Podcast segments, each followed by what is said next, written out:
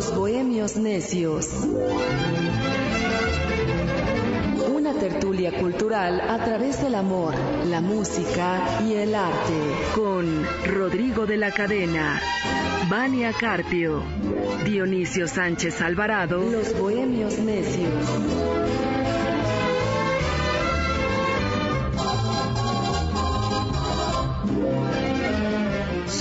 Las seis de la tarde en punto aquí en la Ciudad de México y le estamos saludando todos los que estamos eh, trabajando aquí en Radio Cañón 760 de amplitud modulada. Usted ya escuchó muy bien ahí en esa entrada del programa. Somos los bohemios necios. En punto de las seis todos los domingos nos va a encontrar aquí en el 760 de amplitud modulada. En el apoyo técnico, en los controles, Andrés Saavedra. Gracias. Buenas tardes, Andrés. Eh, tenemos un teléfono el 55 55 18 7760 para que usted nos llame. Le agradeceremos mucho el que se comunique con nosotros nos dé su opinión. Puede seguirnos también en redes sociales, en, en, escucharnos por internet. Si nos está sintonizando usted en, en este momento en el AM, bueno, y tiene que viajar, no lleva radio, alguna cuestión, pues puede hacerlo, puede sintonizarlo para que usted lo sepa también por internet. Pueden, puede tiene varias opciones. Puede hacerlo por emisoras.com, puede hacerlo buscando la página de Radio Cañón, www.radiocanon.com. En fin, hay muchas formas de, escucharnos para que no se pierda nuestro programa de, de, cada, domingo. Estamos en vivo aquí en el 760 de amplitud modulada desde la calle de Basilio Vadillo, aquí en la ciudad de México, cerca del Paseo de la Reforma en el décimo piso los estudios de Peyac. Bueno, en este programa, que son los Bohemios Necios, nos hemos dado la tarea de platicar de múltiples cosas.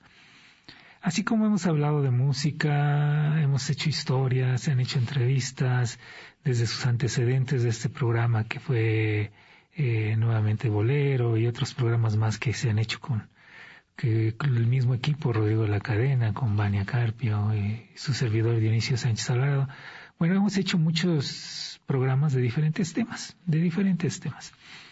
Entonces, eh, en esta ocasión, en esta temporada de los Bohemios Necios, decidimos, pues de pronto abarcar un poco más la cuestión de analizar o platicar con usted acerca de, de qué piensa de diferentes temas. Puede ser cultura, puede ser sociedad, puede ser, en fin, muchísimos temas.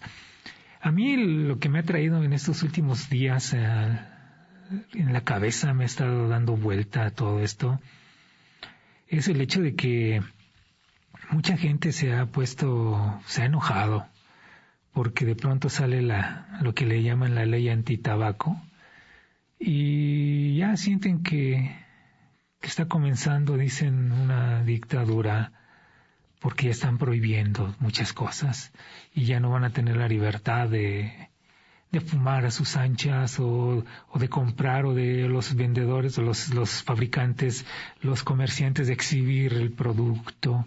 Se dicen, se hablan muchas cosas de, este, de esta ley antitabaco. Muchos se quejan, se quejan de eso.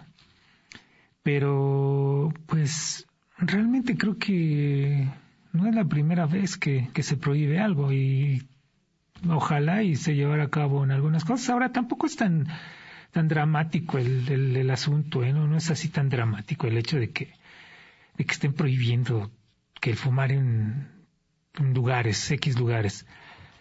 Ya estaba prohibido, o sea, ya desde hace tiempo no puede usted fumar en, en hospitales, no puede fumar en escuelas. Hay edificios que marcan, eh, inclusive eh, instituciones privadas que o negocios privados que que ellos han prohibido el que fumen en sus instalaciones, dicen, eh, áreas o edificios 100% libre de, de, de tabaco, ¿no? Entonces de pronto sale la ley antitabaco y ya todos pegan el grito en el cielo. Todos ya nos están, nos quieren imponer, nos están haciendo no sé qué, que la dictadura. Y no creo que sea así. Si es un problema de salud, pero hay algo, hay algo, hay algo muy, muy profundo dentro de esto. Eh, no sé tú qué opines, Vania, pero alguna vez, en alguna ocasión, yo le, yo le, alguna persona estaba fumando en algún lugar, era un amigo, un conocido, Le digo, oye, me hace daño que estás fumando, me hace daño el humo de tu cigarro, me hace daño. Que este, ¿no te preocupa que, que a los demás les haga daño? Y su respuesta fue, si no me preocupa a mí que me lo fumo, ¿tú crees que me va a preocupar lo que digan los de, lo que les pase a los demás? Entonces sí, creo que hay lugares en donde se, se debe de, de, sobreentender que no se debe fumar. Así de fácil. Yo nunca he fumado en mi vida, nunca. Pero no siento yo que sea tan duro, tan dictatorial el hecho de que prohíban que, que se fumen en lugares. Ahora, si va a afectar a los negocios el hecho de que, y quién sabe, no creo que los afecte, el hecho de que no se exhiban las mercancías, ¿no? No sé tú qué, qué opines de eso, si realmente sí va a haber un beneficio a la salud, que ya había prohibiciones en, en muchos lugares para fumar. Ahora se hace más amplia esa prohibición, pero bueno, no sé, tú qué opinas, si realmente va a solucionar algo, va a beneficiar o va a perjudicar a los productores, al comerciante, no lo sé, la verdad. Bueno, ante todo, buenas tardes, mi querida Dionisio, querida audiencia. Eh, pues mira, este, este tema está interesantísimo, es el debate de la semana, ¿no? Y fíjate que ayer estaba escuchando a una persona que es doctor, una doctora en Derecho, y decía, es que mira, la verdad, hay gente que podría dar el argumento, a mí se me hizo raro, pero a ver tú qué piensas, el argumento de que pues si seguimos así con esas prohibiciones, un día van a prohibir también el alcohol y un día van a prohibir este así determinados gustos, ¿no? Yo creo que lo que siempre se ha equiparado mucho es el alcohol y el cigarro. Y que el posible contraargumento era que, pues bueno, pero es que el alcohol le hace daño al que se lo toma, no al que está al lado. Y el cigarro sí. Creo que definitivamente yo entiendo la molestia de, de todos los fumadores, pero, pero sí, eh, sí deben de ser conscientes y quieran o no, aunque no les importe, pues va a tener que empezar a importarles y a pensar que de verdad le hace mucho más daño al que no lo fuma y se lo está respirando que al que se lo fuma, ¿no? Hay estudios que dicen cualquier capitalino que se haga un ultrasonido, todos tenemos manchas en los pulmones, tan solo por el smog, por el, humo de los demás, ¿sí? Aún sin, si nunca hemos fumado. ¿no? Como, como es tu caso, a mí la verdad tampoco me gusta el tabaco. De pronto sí disfruto con mucho gusto algún puro, soy más de, de este deleite, ¿no? Eh, pero es muy, muy raro, ¿no? En una ocasión muy especial y, y, en el lugar que debe de ser, ¿no? Ya ves que hay casas de, del fumador, ¿no? para, para esto. Y yo creo que así debe de ser, o sea, entre los que les gusta, pues qué bueno que hay casas del fumador y ahí gócenlo y ahí nadie los molesta y, y, y, el, y no te va a molestar tampoco porque cuando tú fumas no te molesta el humo del otro. Sí. ¿No? Entonces, hombre, yo más que sentirlos excluidos, limitados, pues creo que nada más es un poquito de leyes de convivencia, de comprensión con el otro, ¿no? Yo lo veo un poquito así, ¿cómo ves? De empatía, dirían ahora. De, empatía, hay que empatizar, ¿no? Hemos reflexionado mucho con Rodrigo de eso. Digo, no creo que por el hecho de que no se exhiban en los comercios no se van a comprar. claro que no, o sea, el que fuma, fuma y lo va a buscar donde sea que lo vayan a vender. Sí, así como cuando fue la prohibición del alcohol en, en Estados Unidos, que se prohibió y lo único que hicieron fue que aumentara más el consumo e inclusive aumentó el negocio se hizo más próspero para muchos otros que vieron cómo fue ser negocio eh, en fin o sea ahora ahorita me, estás me haces pensar en, un tema que, que es ley no lo, prohibido ojalá más. Sí. no quiero pensar que eso vaya a pasar, el, el efecto contraproducente, ¿no? Sí, exacto. Un ejemplo que, ya sucedió en México eh, en 1940, le platico, te platico rápido. El 13 de febrero de 1940 se, se puso en vigor el, el, Reglamento Federal de Toxicomanía, que fue impulsado por eh, Lázaro Cárdenas con el fin de que se les se prohibió la producción, el consumo, la venta, todo lo todo todo lo relacionado con la marihuana. Mm, Pero lo iba a controlar el gobierno. O sea, el gobierno iba a producir, el gobierno le iba a vender y, aparte el, gobierno se le iba a vender a los, a los consumidores, pero se las iba a vender a los consumidores con el, la condición de que esos consumidores, ahí sí es, una buena idea, pero bueno, no tenemos un sistema de salud que abarcara lo que le voy a decir. Que esos, en aquellos años 1940, no había tanto, el, el problema no era tanto el de que existieran muchísimos consumidores eh, de, de, marihuana. O sea, no era un problema como ahora es las drogas, que, que, que ahora hay muchísimo más eh, personas y muchísimos consumidores. Eran menos. Pero entonces la condición para venderles era que se iba a hacer un registro de este consumidor y se iba a comprometer y se comprometía a asistir a al centro de salud cercano a su área donde vivía, del área donde vivía, para que empezaran a tratarle esa adicción para terminar y acabar con esa adicción y que no se volviera un problema de salud. Mm. O sea, la idea se, se, me hacía interesante. Sí, sí. Interesante. Pero como era un negocio en el cual estaba involucrado eh, muchísimo poder político, económico, Lázaro Cárdenas y sobre todo eh, cuestión internacional, pues no, no, no, no, no, no, no fueron más adelante, ¿no? Este, no nos pudo. El primer día eh, fueron, se dice que fueron 700 personas a los diferentes centros de venta de, marihuana por parte del gobierno para recibir su dosis y les vendían a cinco pesos, algo así la, la dosis, que era bastante dinero en ese tiempo, bastante dinero, cinco pesos 1940, eh, y, y tenían derecho a varias porciones diarias pero tenían que ser tratados en los centros de salud para quitarle la, adicción. El, caso fue que al quitarle el, eh, les quitaron ese control de todo este, estos, eh, la producción de marihuana y adormidera, todo esto lo hacían los chinos en los 30. Se lo quita el gobierno, el gobierno de Lázaro Cárdenas, y entonces, eh, al quitarle el gobierno a los chinos y expulsarlos, pasa a hacer negocio de gobernadores, presidentes municipales, policías y toda esta gente. Entonces lo que hizo Lázaro Cárdenas es poner al ejército a controlar todo esto. O sea, date cuenta cómo es todo. Se parece a lo que estamos viviendo. Sí, sí. Y el ejército fue el único que pudo medio controlar el asunto, porque también empezaron a, a corromperse, obviamente. Pero el caso está que después metió las manos a Estados Unidos porque se dio cuenta que el negocio ya se lo habían quitado el negocio ya era el del gobierno de México, el producir y venderle la marihuana al consumidor. Y se pone un embargo en 1940 al gobierno de México de medicamentos. Hubo un embargo de medicamentos, no había medicamentos como ahora. Exacto, o sea, ¿cómo se parece? La historia se repite. Había un embargo de medicamentos, no había medicamentos. Llegó un momento en que fue tanta la presión porque no había medicamentos que deciden derogar el Reglamento Federal de Toxicomanía, que fue, duró unos cuantos meses, en junio se derogó. Y todo lo que se había pensado para restablecer y rehabilitar a, los consumidores de marihuana, que no era un problema, repito, no era un gran problema el consumo en aquellos años. Sí había y sí consumían, pero no era un problema enorme de salud.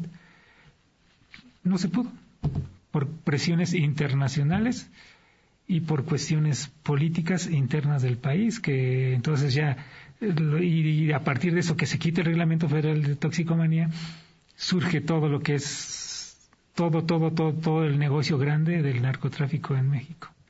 Sí, claro. Porque la mayor cantidad de marihuana en, aquellos años 30, 20, 30 se producía en Badiraguato, Guanajuato.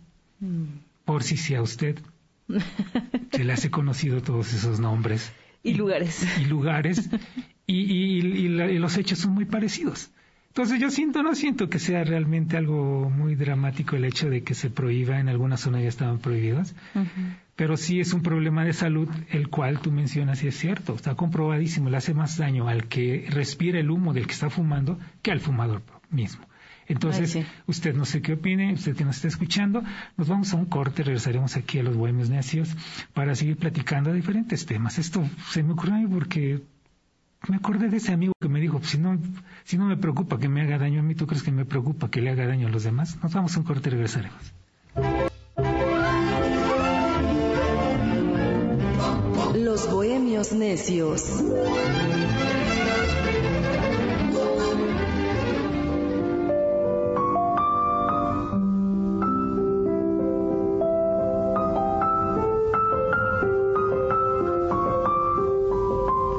Estamos de vuelta, queridos bohemios necios, Dionisio. Eh, ya último fin de semana de enero, 28 de, enero. Son ya las 6.20 y se nos fue el primer mes del 2023. Rapidísimo se va el tiempo. ¿Cómo ves? Pero aquí estamos pendientes ya. Listos también atentos a sus, a sus, comentarios en redes sociales. No se les olvide que estamos en, en todas las plataformas, Facebook, Twitter, Instagram, como arroba Dionisio Bohemio, arroba Vania-RC y arroba Radio Canon 760 AM. Escríbanos, coméntenos qué piensan, si son fumadores o no, si les molesta o ya se habían acostumbrado un poquito a que fumaban solamente en lugares abiertos, ¿no? Yo creo que por eso puede ser fácil la transición, porque ya estaban más o menos acostumbrados. Sí, es, es, que pues, siempre viene, y aparte, bueno, no sé si en algún momento se va a mantener eso, ¿eh? la verdad no sé si vaya a mantener, cuánto tiempo va a durar, no lo sé. Pero bueno, no, no está por mal que por bien no venga, ¿no? O sea, el hecho de que, de que dejen de fumar un poquito en algunos lugares, pues no, no está por, por demás que, que lo hagan, la verdad. Claro. Pues fíjate que estamos escuchando como, como soundtrack el soundtrack de la película Orgullo y Prejuicio, porque precisamente hoy se conmemoran 210 años de la publicación de Orgullo y Prejuicio, de la novelista Jane Austen. Es una película que actualmente está disponible en Netflix, que creo que marcó también una generación, me parece, oye, dos siglos, 210 años y sigue siendo, estado en el gusto del público, es, trata temas que parecieran así que de, de, de, muy antaño y, y, sin embargo hoy lo seguimos discutiendo como eh, el machismo, eh, porque antes todas las doncellas nada más este, tenían como meta única el conseguir un buen marido que les tuviera una buena, una buena vida económica. En fin, es una, es una versión, eh, la, la, que está en, en, Netflix, una versión hollywoodense bastante, bastante bonita. Fíjate, el Orgullo y Prejuicio se publicó bajo la firma de una dama que cedía los derechos de la novela eh, por tan solo 110 libras. O sea, Jane Austen en ese momento se dio sus derechos con, con el solo eh, fin de, pues, de que se publicara, ¿no? Y en aquel entonces no estaba bien visto que una joven escribiera. Entonces prefirió que alguien más, que no fuera una mujer joven y este casadera, eh, publicara esos temas. O sea, todavía estábamos en esa época en la que la mujer no tenía eh, pues estas posibilidades de expresión, libertad de expresión de cualquier tema, si no era bajo la supervisión de un marido o del papá, como si fuéramos dueños, de propiedad de alguien, ¿no? Y eso estamos hablando de países supuestamente que llevaban un adelanto más, más grande, ¿no? Sí, exactamente, porque esa publicación fue en Londres. De hecho, en, redes sociales aquí les estoy les puse, les compartí hace ratito en Instagram, les voy a poner en, en, en Twitter la portada original. Fíjate, Londres 1813 y fue fue este publicada por eh, bueno solamente ni siquiera aparece el, el obviamente no aparece el, el, nombre de la autora y solamente dice el editorial editorial la librería militar o así se llamaba me imagino volumen 1 porque eran tres volúmenes además se fue de a poquito. es un libro que hoy sí es como de unas 400 páginas, algo así. Sí. En su momento fue, pues fue de a poquito y ni siquiera pudo la autora publicarlo con su nombre. Es una novela de verdad que muy, muy bonita, no, romántica, porque a pesar del contexto social, este, las diferencias socioeconómicas, no, no cualquier doncella podía acceder a, a un joven noble de, de, de, buena familia, de buen apellido, este que tenía eh, bienes, ¿no? A los cuales podía aspirar como patrimonio la, la doncella. Pues dentro de eso siempre hubo también mujeres en las que las que se, se rebelaban un poquito, que decían, bueno, yo no me quiero casar por interés, ¿no? Y que un poquito, los que no hayan visto la película tampoco se los voy a, como dicen ahora, spoilear, pero, este, pero es un poquito el tema, ¿no?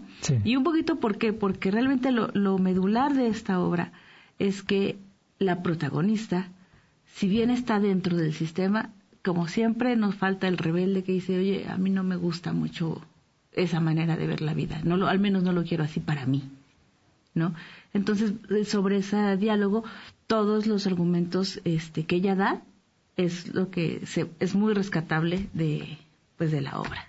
Se las, recomiendo muchísimo. Y el soundtrack que estamos escuchando, pues es el de la película, de la versión más, más este, pues más conocida, la versión que está actualmente disponible en Netflix.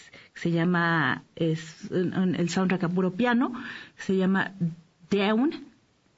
Y eh, bueno, es la, el, todo el, el tema de la, de la película. ¿Te llama la atención, Dionisio?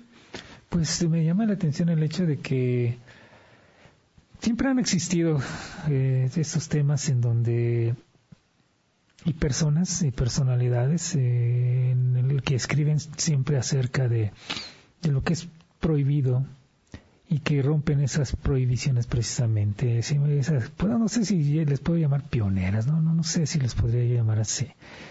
Pero creo que han existido en muchas partes de, del, del mundo y que lo que llama la atención que en una sociedad como la, la inglesa, pues se, se viera muchísimo, se viera, se viera mal el aspecto de con lo que tú dices, ¿no? Que, que alguien, una mujer escribiera, ¿no? Estamos hablando de 1800, Sor Juana de qué año es, ¿no? O sea, Bueno, sí, claro. Entonces hay una gran diferencia. Debemos recordar que mientras eh, Londres era una aldea de calles mal hechas y malolientes, las, eh, los mayas ya habían hecho ciudades perfectamente drenadas y tenían una cultura muy avanzada.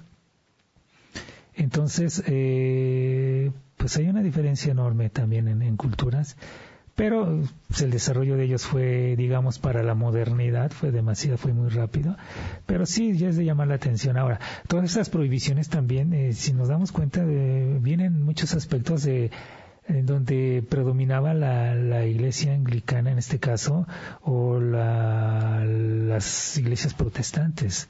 Se dio mucho el, esto, ¿eh? Este tipo de, de, prohibiciones y mal ver a gente que, que hacía algo diferente. ¿eh? Eso, eso hay que notarlo y hay que apuntarlo mucho. Claro, y fíjate, a mí me gusta mucho esta, esta obra por, desde el título, ¿no? Que yo, es, yo creo que es uno de los males que todavía tenemos en la, en la sociedad, el orgullo y los prejuicios, ¿no?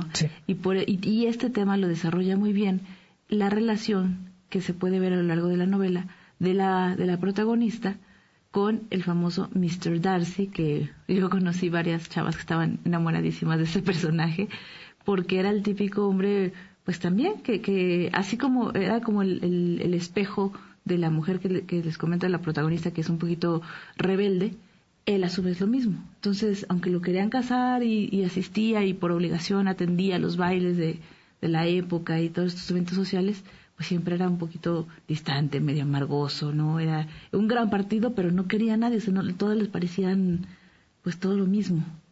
Entonces entra un poquito ahí en pique con, con, este pues con la, con la protagonista. protagonista. Entonces sí, ya sea que vean la película o que lean el libro, que sería todavía mucho mejor, para que de, de primera voz, sin adaptaciones al guion, pues vean los argumentos que ¿Qué tan apegada está al libro? Esta, esta versión está muy, muy apegada al libro, porque de hecho la, la, primera serie que sacó la BBC, pues obviamente tenía, tenía matices, porque era la, la vida social de Londres, ¿no? En, en, en, esa época. Pero pues poco a poquito fueron haciendo más adaptaciones, ya cuando se pudo publicar el libro bajo el, el, el este, la autoría original, entonces ya fueron más fieles. Eh, yo sí recomiendo mucho la película. Sí está totalmente pegada al libro, incluso rescata muchos argumentos de, los diálogos tal cual.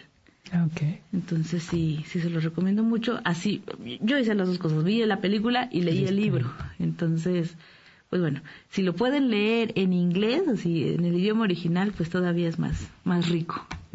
¿Cómo ves? No, está bien. Pero, pero pues bueno, tenemos que irnos a un corte y ya volvemos con más temas de la agenda cultural y nos despedimos escuchando este maravilloso piano de Down. Volvemos.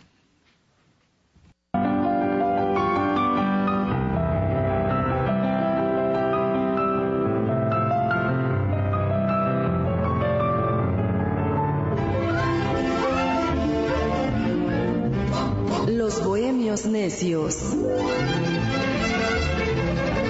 Una tertulia cultural a través del amor, la música y el arte. Los Bohemios Necios.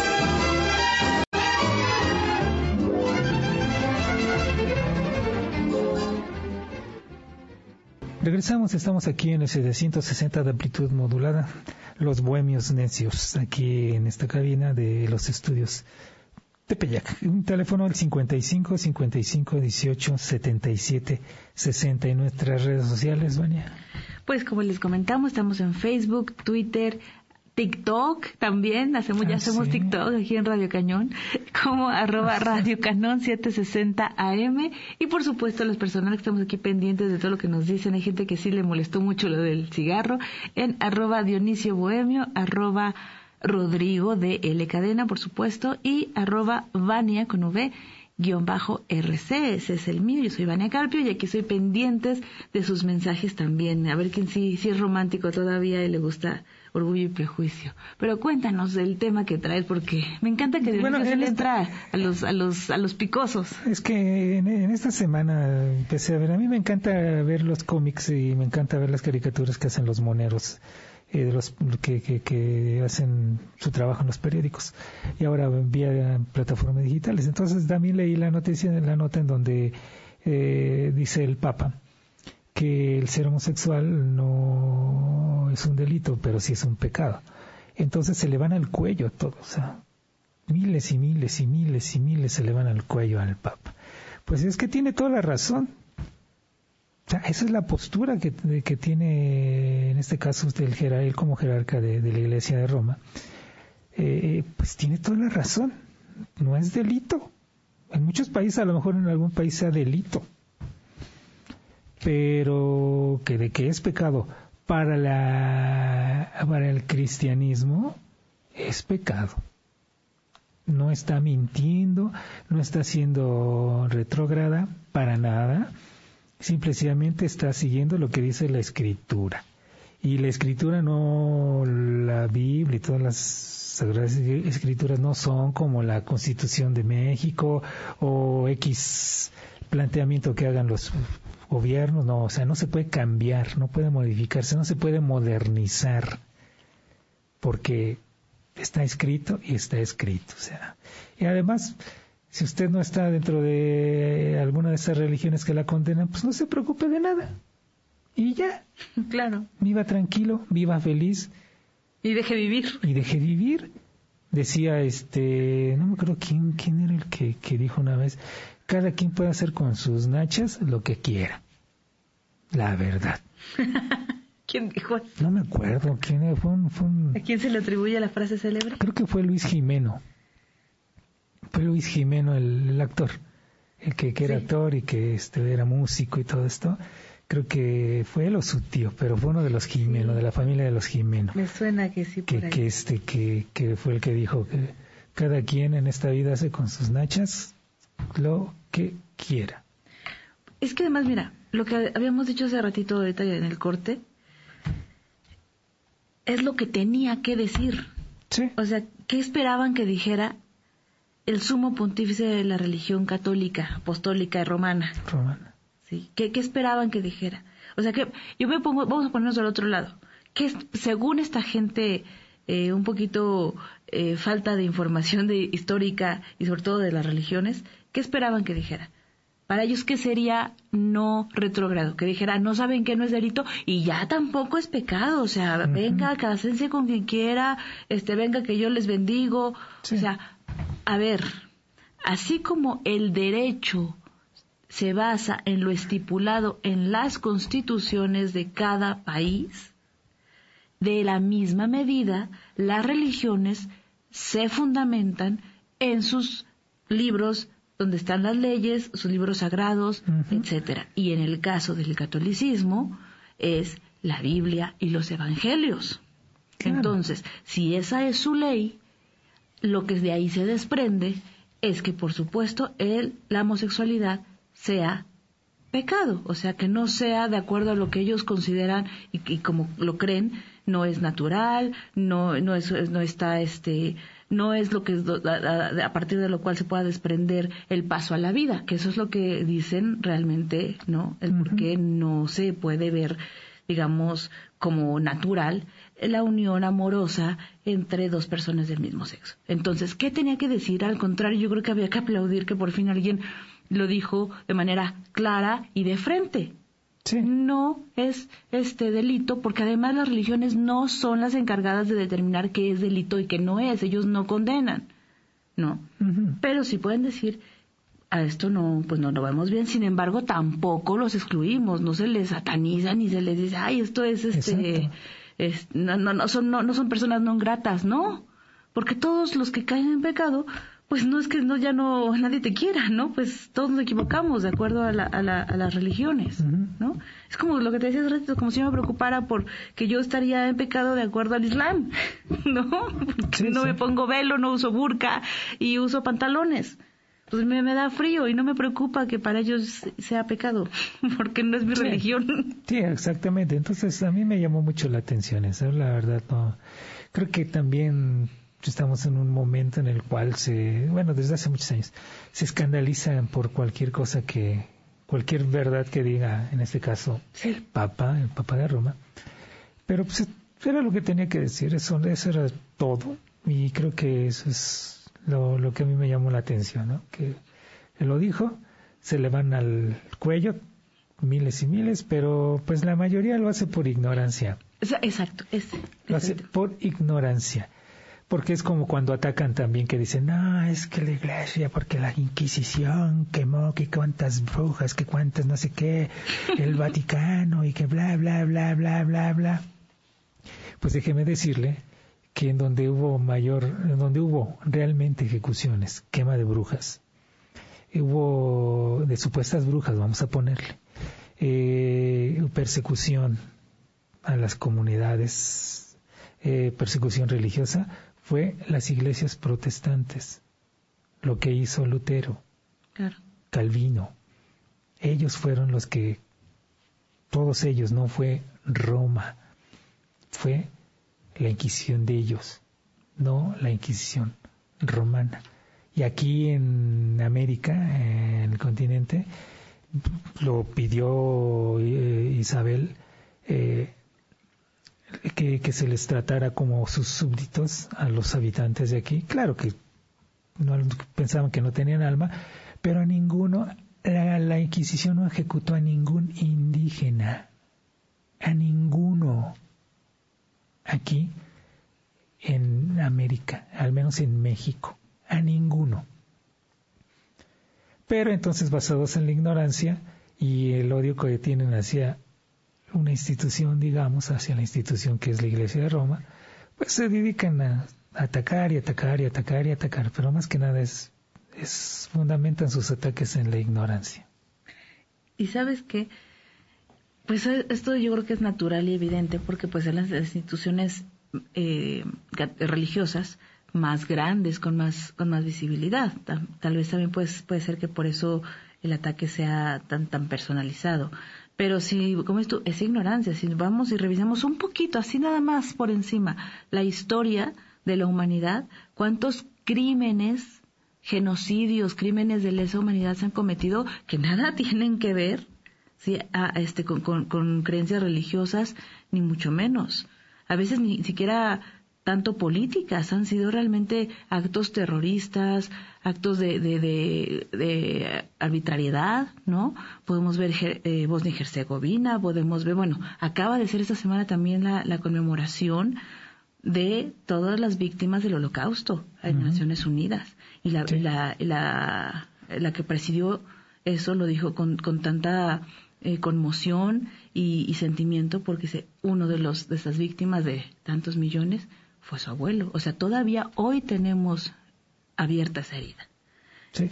Entonces, por favor. Pero bueno, volvemos, escríbanos por favor y este tenemos las redes sociales, tenemos el teléfono. 55 55 18 77 60. Regresamos. Los Bohemios Necios. Una tertulia cultural a través del amor, la música y el arte. Los Bohemios Necios.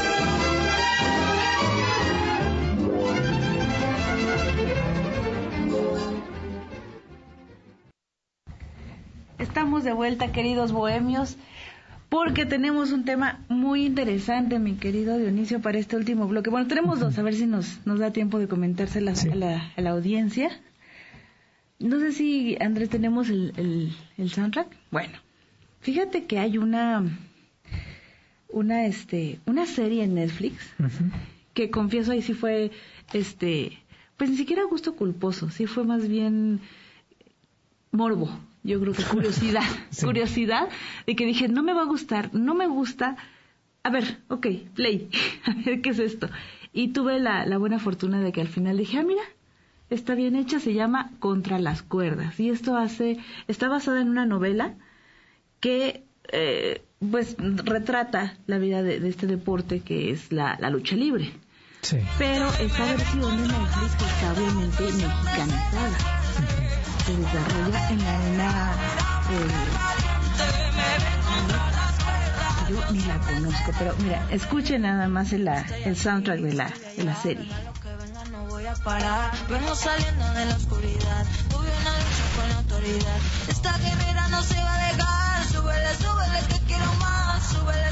que quiero más. Esto que miras es más que un disfraz. Dejé de lado mi miedo. Lo hice cuando me puse a luchar. Todos saben cuando llego. La arena tiembla y comienza a gritar.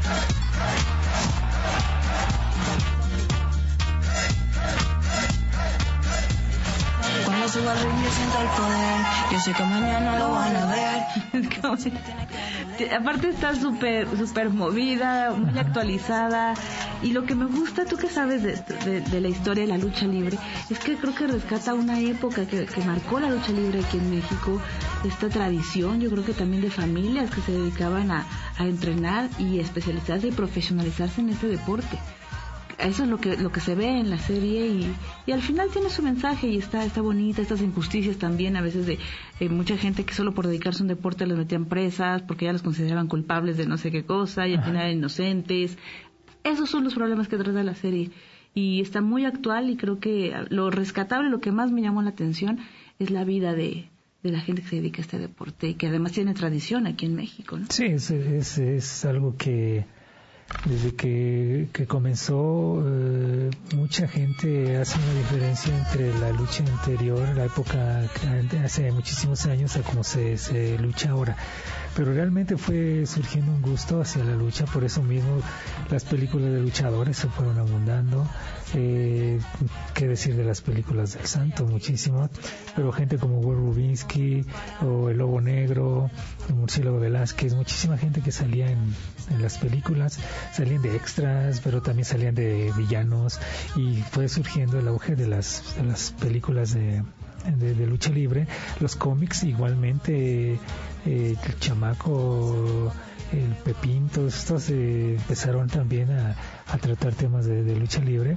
En cuanto se fue haciendo un verdadero auge, un boom, un negocio tremendo. Una vez que lo tuvieron en las manos de la familia Luterot, fue, fue hacia arriba todo esto y se dieron cuenta que realmente eran un negocio y surgen los grandes los grandes ídolos los grandes luchadores aquellos luchadores que que luchaban a ras de lona, que en donde se veía realmente la técnica y por eso muchos critican ahora que son muchas maromas, que es mucho circo, no sé. Es, es, es un deporte muy, de mucho riesgo, de alto riesgo. Han muerto últimamente luchadores en el, en el ring eh, que o quedan lesionados muy gravemente porque pues, los saltos son de de veras aunque estén haciendo maromas son son maromas de de veras antes la lucha era a ras de piso eh, y, repito era con mucha técnica eh, lo que lo que se utilizaba también había ciertas llaves que se que se que se hacían o, o lanzamientos de la tercera cuerda todo siempre siempre ha habido pero antes era más más apegada al piso pero sí realmente la lucha libre en México siempre ha causado un furor. Yo me acuerdo que de niño eh, íbamos al cine a ver esas matines donde pasaban las películas del santo. Y entonces estaba la escena, imagínese usted, el cine oscuro estaba una escena. Estaban los malos eh, secuestrando a, la dama joven, a la, a bonita de la película. Y en ese momento sonaba, sonaba la música y entraba el santo con su capa roja corriendo a salvar a, la dama y todos los niños nos parábamos.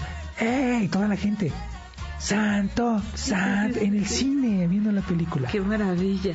Es que es, es, ese es el ambiente que generó este, este, deporte, porque además fue lo que me llamó la atención y yo creo que la serie está muy bien lograda porque te recrea ese, ese ánimo en el público, en los aficionados. Creo, que a cada uno de los luchadores casi que la gente los veía como, como, como superhéroes.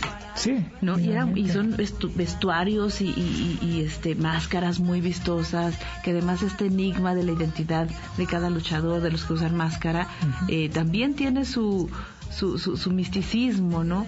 Entonces, todo eso lo recrea muy bien la serie. Me, me gusta muchísimo lo que estás diciendo sobre la técnica es algo que también me llama mucho la atención. La serie, la protagonista, obviamente no es una luchadora. Entonces utilizaron eh, a grandes entrenadores y dobles. Creo que tan solo la, la, la, protagonista tiene dos dobles para poder recrear unas, unas luchas que de verdad yo no, a veces no sabía si, si me ponía nervios o si quería llorar, que dije, Dios, que qué golpazos, y, y pensé en lo que estás diciendo, que la gente de pronto creo que pues sí, si pueden un mal golpe, una mala caída, ¿cuántos no, no fallecieron, no? Golpes al corazón, a los pulmones. Sí, sí. Ay, no, no, no. Yo no soy mucho de la violencia, pero creo que este deporte tiene tradición, tiene fundamento, debe tener técnica. Claro. ¿No? Esos saltos son impresionantes cuando están, la condición física, ¿no? Es un deporte, finalmente es un deporte que, y de mucha exigencia, es, es un deporte muy, muy, muy exigente en cuestión de entrenamientos, no no es nada más el que se suban a un ring y según eh, se hagan un acuerdo de, que ella sigue o todo eso. No, no, no, Tienen que llevar un entrenamiento muy, muy, muy fuerte. Eh, sí, claro. Y eso de las llaves, los Stilson con no sé qué. Y, no, no, no. Qué, qué, qué La burra carrana, la de a caballo y, todas estas todos esos movimientos, ¿no?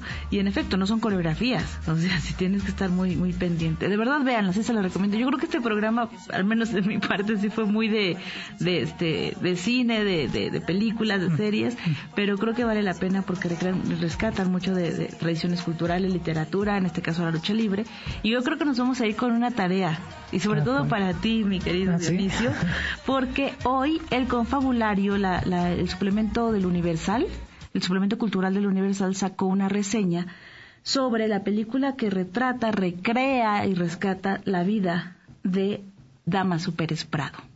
Les voy a compartir la reseña, pero sobre todo nos quedamos de tarea ver la película para poder comentar. Está disponible en Amazon Prime o por supuesto que está en la Cineteca Nacional.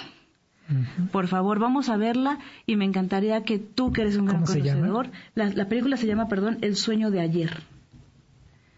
El sueño de ayer en la Cineteca Nacional o en Amazon Prime. Vamos a verla y vamos a ver qué tan fiel, porque tú, tú sabes muy bien de la historia de Damaso Pérez Prado, Rodrigo también, que es nuestro bohemio mayor. La vemos, nos, nos vamos con eso de tarea y, la comentamos, ¿te parece? Sí, me parece interesante porque últimamente, no sé, ¿de dónde es la producción, sabes? Es, es, mexicana. ¿Mexicana? Sí. No, pues entonces ya mejor ni verla. Pero, no, pero el productor no es mexicano no, pues peor. Pero fíjate, les voy a poner aquí, la reseña la verdad es que le, da, tiene mucha fe, está muy positiva respecto a la fidelidad de, la, de recrear la vida este de, de esa época del cabaret, de... Creo que está, que está bien, sí. ¿no? Es, eh, eligió el, el productor es Emilio Maillé. Perdón, él sí es mexicano. Creo que el director no. Él sí es de 1963 es un productor joven. Yo creo que... Pues hay que darle el beneficio de la duda. Lean la reseña, de verdad está muy buena, a mí me motivó mucho a, a ver la, película. Voy a ver la reseña y luego vemos la película. ¿Y comentamos? Sí, claro. ¿Te parece? habrá que te traigas muy bien todo tu, tu, este, tu bagaje sobre Damaso Pérez. Bueno, nos tenemos que ir ya es la hora. Gracias en verdad por habernos escuchado. Gracias a Andrés Saavedra en el apoyo técnico. Somos los Bohemios Necios, Rodrigo de la Cadena, Vania, Carpio. Claro que sí, quedo atendiente y recuerden que aquí los esperamos. Un muy bonito domingo. Gracias, soy Dionisio Sánchez Alvarado. Hasta la próxima semana.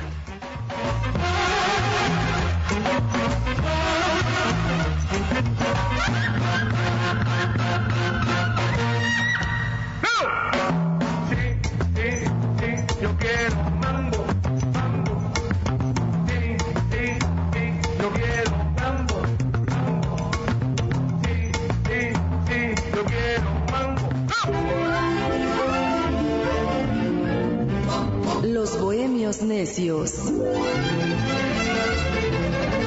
Una tertulia cultural a través del amor, la música y el arte. Con Rodrigo de la Cadena, Vania Carpio, Dionisio Sánchez Alvarado, Los Bohemios Necios.